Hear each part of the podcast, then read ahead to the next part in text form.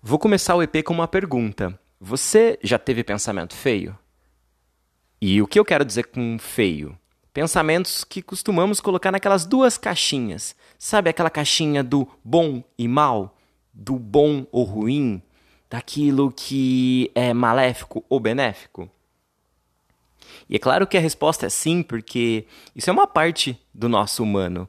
Fiz uma pergunta reflexiva, porém a resposta é óbvia. Nós temos sim pensamentos bons e ruins.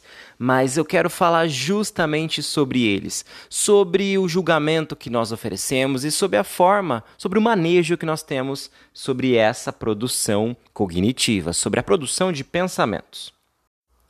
Quero já te convidar a sair desse lugar comum Aqui nessa conversa, nós vamos buscar um outro entendimento sobre a origem, sobre a ordem dos nossos pensamentos. Uh, desconstruir essa ideia que já leva para o óbvio, porque é bem mais fácil encaixarmos nessas duas faces, entre o belo e o feio. Agora, o convite é justamente esse. Quais são os porquês? Quais são os praquês desses pensamentos? Partindo então dessa lógica de que isso é uma característica humana, ou seja, isso é previsível a nós, seres humanos. Eu posso esperar de mim, esperar de você pensamentos feios, pensamentos nobres e outros não tão nobres assim. Saindo desse lugar então que desconhece o, o não aceito, passamos então a identificar que a nossa mente ela produz sim todo tipo de pensamento. É uma característica nossa. Começamos a então desmontar um lugar de julgamento que ele, infelizmente, não serve para evoluirmos os nossos pensamentos. Ele não serve para evoluirmos os nossos valores. Ele apenas julga e acaba apequenando, acaba depreciando aquele que pensa. A partir daí, nós não podemos admitir o pensamento higienista, ou seja, um pensamento que busca só o belo, um pensamento que é, visa eliminar pensamentos ruins. A nossa mente ela é uma fábrica muito criativa de pensamentos. Vão vir pensamentos de todos os tipos e eles não são elegíveis. Nós não escolhemos os pensamentos. A partir então dessa recepção, quando chegam os pensamentos uh, uh, ditos como não agradáveis, é, o lugar de julgamento, esse lugar 880 que te coloca como alguém que presta muito ou não presta nada, ele não é bem-vindo. A ideia é convidá-los para um café, para um chá, entender, tá, o porquê da tua presença, o que você espera de mim. Falas simbólicas que levam a uma reflexão, a desmontarmos, a dessecarmos esse pensamento e entendermos o porquê da visita dele naquele momento. E aí um cuidado com a estética. Porque quando analisamos qualquer trajetória de vitória, de sucesso, de conquista, a estética, a imagem daqui, daquela vitória dá a entender que aquela pessoa, dentro daquele processo, eliminou todos os pensamentos disfuncionais, que ela conseguiu uma trajetória sem pensamentos ruins. E aí eu tô aqui para te falar enquanto psicólogo que isso não é possível, já que é uma característica humana pensamentos automáticos de toda, de toda ordem. Logo, o manejo adequado desses pensamentos não é uma conversa punitiva, como alguém que busca uma justiça agressiva e quer erradicá-los, e sim uma conversa curiosa, uma conversa que busca entendimento. A partir daí, nós podemos compreender que o comportamento ele vale muito.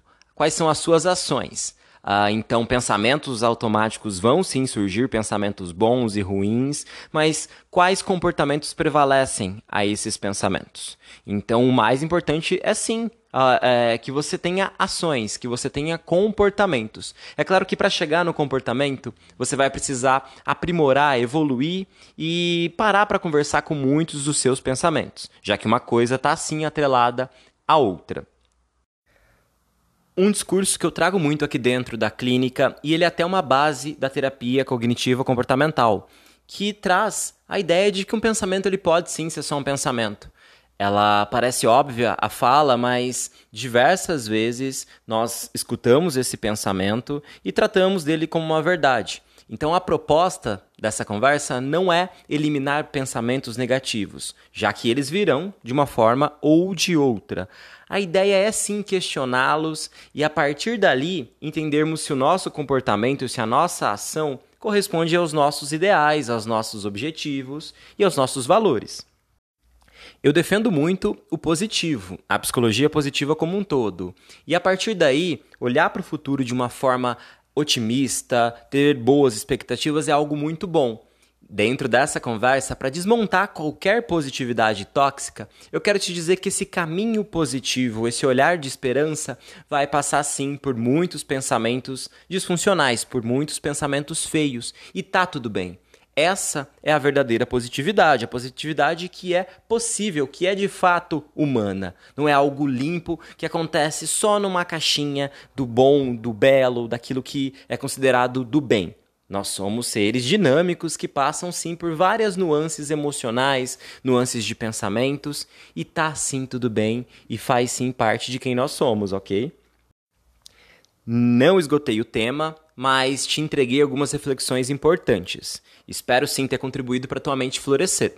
Esse é o episódio número 6 do Alma Natural. O 7 está pronto e logo logo estará disponível. Para você que não ouviu os outros, passa lá dar uma olhada. Para você que não conhece a minha rede social, lá eu coloco algumas pílulas para contribuir sim para o seu florescimento. Obrigado pelo seu tempo, obrigado pela tua companhia aqui mais uma vez.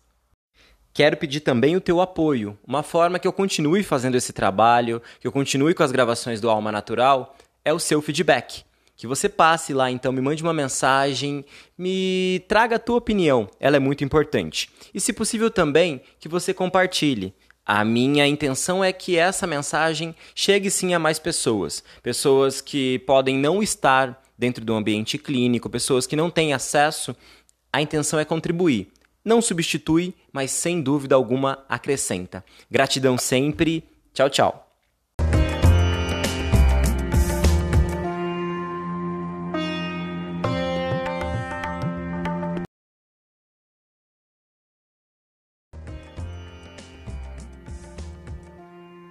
Sejam bem-vindos ao podcast Alma Natural.